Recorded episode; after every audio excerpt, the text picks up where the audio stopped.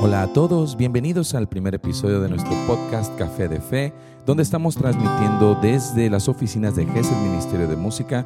Yo soy Fede Carranza y los acompaño con mucho cariño y venimos aquí para platicar con ustedes sobre diferentes temas que nos han sugerido. Así que comenzaremos el día de hoy con este tema que platicamos ayer en nuestro ensayo. Hablamos sobre un personaje de la Biblia del cual hay mucho del que podemos aprender y este personaje es Simón Pedro. Así que vamos a comenzar platicando sobre esta persona a quien creemos conocer, pero tal vez haya cosas que podamos aprender más de él. Así que comencemos hablando sobre ¿De dónde conocemos a Simón Pedro? Bueno, Pedro es el segundo personaje más desarrollado de los evangelios, siendo el primero obviamente Jesucristo. Sabemos de Pedro que era pescador de profesión. No tenemos una descripción de su físico, pero nos imaginamos a un hombre que tenía muchos años trabajando. Simón Pedro estaba casado, vivía junto con su esposa y la mamá de su esposa vivía junto con ellos. Esto lo sabemos ya que en uno de los momentos donde Jesús visita su casa, eh, sana a la suegra de Pedro. Sabemos que su hermano Andrés y él estaban en el negocio de la pesca junto con eh, Santiago y Juan, los hijos de Zebedeo. Así que sabemos que es un hombre que se dedica a la pesca, sabemos que venía de Galilea, pero que se mudó a Cafarnaún, de donde ya, donde ya vivía y donde conoció a Jesucristo. Tenemos varias instancias de Simón Pedro en la palabra de Dios. Tenemos muchas de sus menciones y vamos a destacar algunas de ellas que nos puedan ayudar a hacer reflexión sobre la persona de Simón Pedro y cómo puede beneficiarnos a nosotros, cómo podemos llegar a conocerlo. Bueno, tenemos, por ejemplo, en el Evangelio según San Mateo, capítulo 4, versículo 18, la primera instancia donde dice, Caminando por la ribera del mar de Galilea, Jesús vio a dos hermanos, Simón, llamado Pedro, y a su hermano Andrés, echando la red en el mar, pues eran pescadores. Y les dijo, Vengan conmigo, yo les haré pescadores de hombres. Ellos al instante, dejando las redes, le siguieron. Palabra de Dios, te alabamos, Señor. Esta instancia en la que tenemos un relato breve en el cual conocemos a Simón Pedro es suficiente para analizar cómo la persona de Cristo era tan atrayente, era tan atractiva, que con el simple hecho de invitarte a que dejaras todo, uno era capaz de dejarlo todo. Muy interesante cómo Jesús no tiene que convencerlos de que les va a dar trabajo o de que les va a proveer de algún sustento. Simplemente con invitarlos a que fueran y lo siguieran, ellos dejan todo y lo siguen. Esto es muy importante para nuestra vida, como en muchas ocasiones se va a presentar Jesús frente a nosotros y nos va a invitar a que dejemos todo para que Él nos haga pescadores de hombres. Este es un acto de confianza en el Señor, en el que sabemos que Él cuida de sus siervos y cuida de aquellos que los sirven, por lo que no hay que tener miedo si el Señor te llama a dejarlo todo. Esta lectura hace especial resonancia en aquellos que buscan discernir la vida consagrada o el sacerdocio, por lo que es importante saber que no somos los únicos que sentiremos algún temor o alguna inseguridad. Es normal, es parte de la condición humana. Lo importante es saber que el Señor es está con nosotros y que Él proveerá en nuestros momentos de necesidad. Sabemos también más adelante, ya una vez que había bajado el Espíritu Santo y que se empieza a formalizar la iglesia, que Pedro se hace de un discípulo que es San Marcos.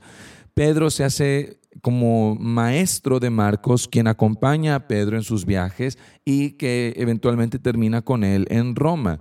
Sabemos de esto ya que Pedro relata a Marcos y los discípulos de Pedro le piden a Marcos que por favor escriba todas aquellas instancias que Pedro relata sobre la vida de Jesús. El resultado de esto es el Evangelio según San Marcos, lo cual es maravilloso porque tenemos la perspectiva de Pedro en el Evangelio según San Marcos. Y cuando lees este Evangelio con la visión de que es Pedro el amigo de Jesús, viendo a Jesús con sus reacciones, con su manera de ser, muchas cosas toman un nuevo sentido muy hermoso. Por ejemplo, un dato muy interesante es que el Evangelio según San Marcos es el Evangelio que más describe los estados de ánimo de Jesús.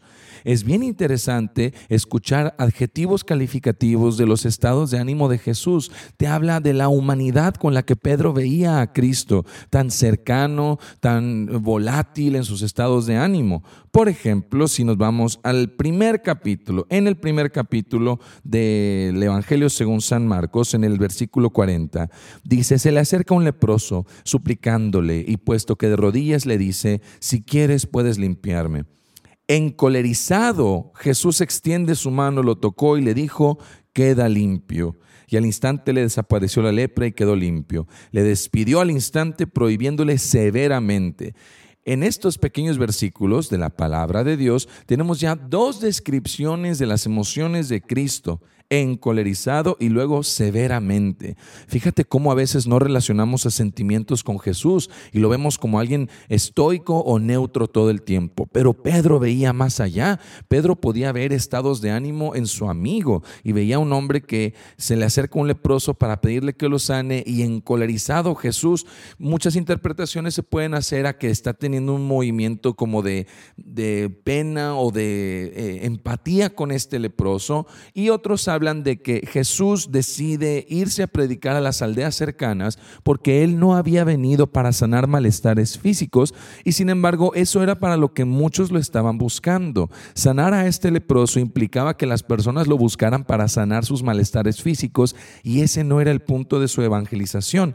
Es más, en este mismo capítulo, en un, par de versículos antes, cuando les dice en el versículo 37, 36, Simón y sus compañeros fueron en su busca y al encontrarle le dijeron, todos te buscan.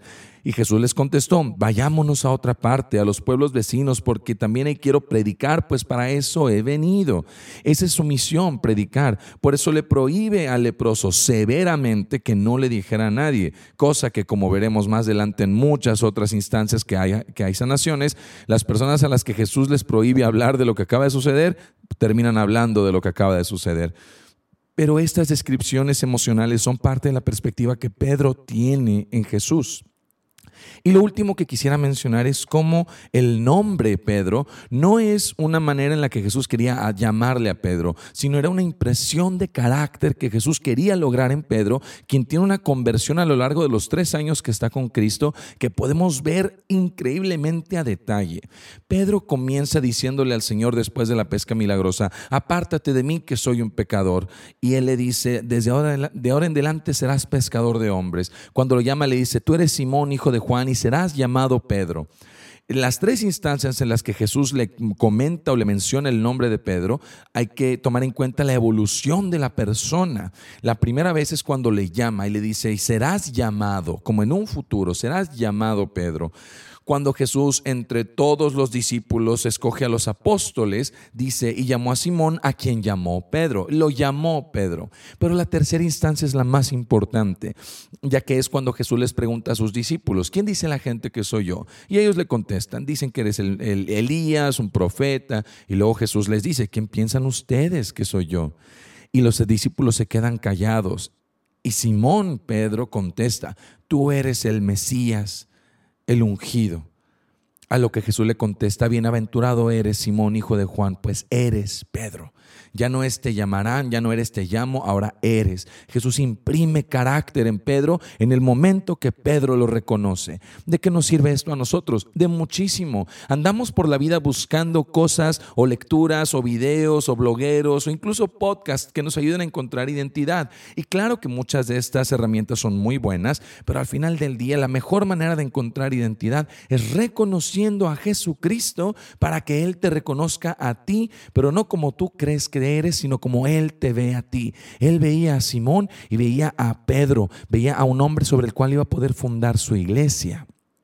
Es importante saber que el reconocer a Jesucristo es el vehículo más exacto para encontrar tú tu identidad en Él. Tú eres Pedro. Se imprime esta identidad en un nuevo hombre, en un hombre que vemos que batallaba mucho. Pedro era muy impetuoso y a todo lo que proponía Jesús le decía que no apártate de mí, pues soy un pecador. Y Jesús no se aparta de él. Tú no me lavarás los pies. Y Jesús le lava los pies. No permitiré que vayas a Jerusalén. Y Jesús va a Jerusalén. Yo no te negaré. Y Jesús le dice que lo va a negar. Total, en todo lo que Pedro proponía, incluso cuando están aprendiendo a Jesús y lo están arrestando, Pedro le corta la oreja a uno de los criados y Jesús sana la oreja del criado, como diciéndole, hasta en esto te voy a corregir. ¿Ves un hombre que lucha con su humanidad, pero no porque fuera soberbio o egreído? De hecho, al principio que lo conocemos, se avienta a los pies de Jesús diciendo, apártate porque soy un hombre pecador. Y Jesús nunca le contesta en tono de lo que Pedro se adjudica a sí mismo. Jesús nunca le dice, ya no serás pecador porque yo te voy a sanar, o no, no lo eres, o sí, sí lo eres. Jesús nunca atribuye a lo que Pedro se atribuye él solo, sino le dice, yo te haré, yo te llamaré, yo te nombraré. Jesús renueva nuestra identidad. Sí tenemos una naturaleza caída, sí tenemos una naturaleza que se inclina por el pecado y que batalla con la concupiscencia. Sin embargo,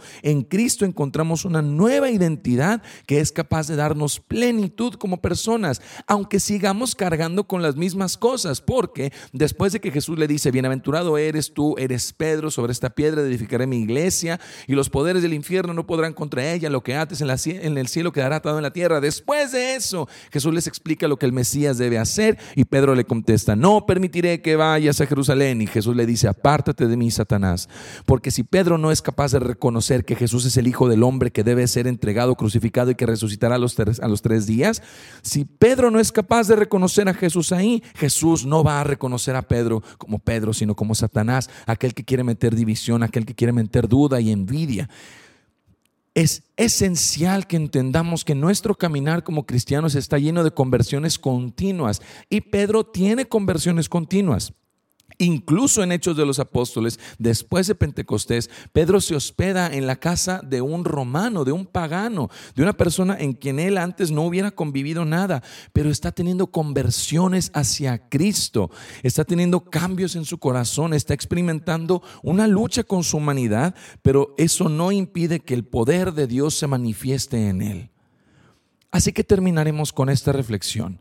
Vamos a pedir la intercesión de San Pedro Vamos a pedir la intercesión de este primer líder, de nuestro primer papa, que Él nos enseñe a cargar con nuestra humanidad y a entregarla a los pies de Jesús, de modo que siempre seamos capaces de reconocer a Cristo para que Él nos reconozca a nosotros, que no nos confundamos con la búsqueda de nuestra identidad, sin antes buscar la identidad de Jesús en mi vida.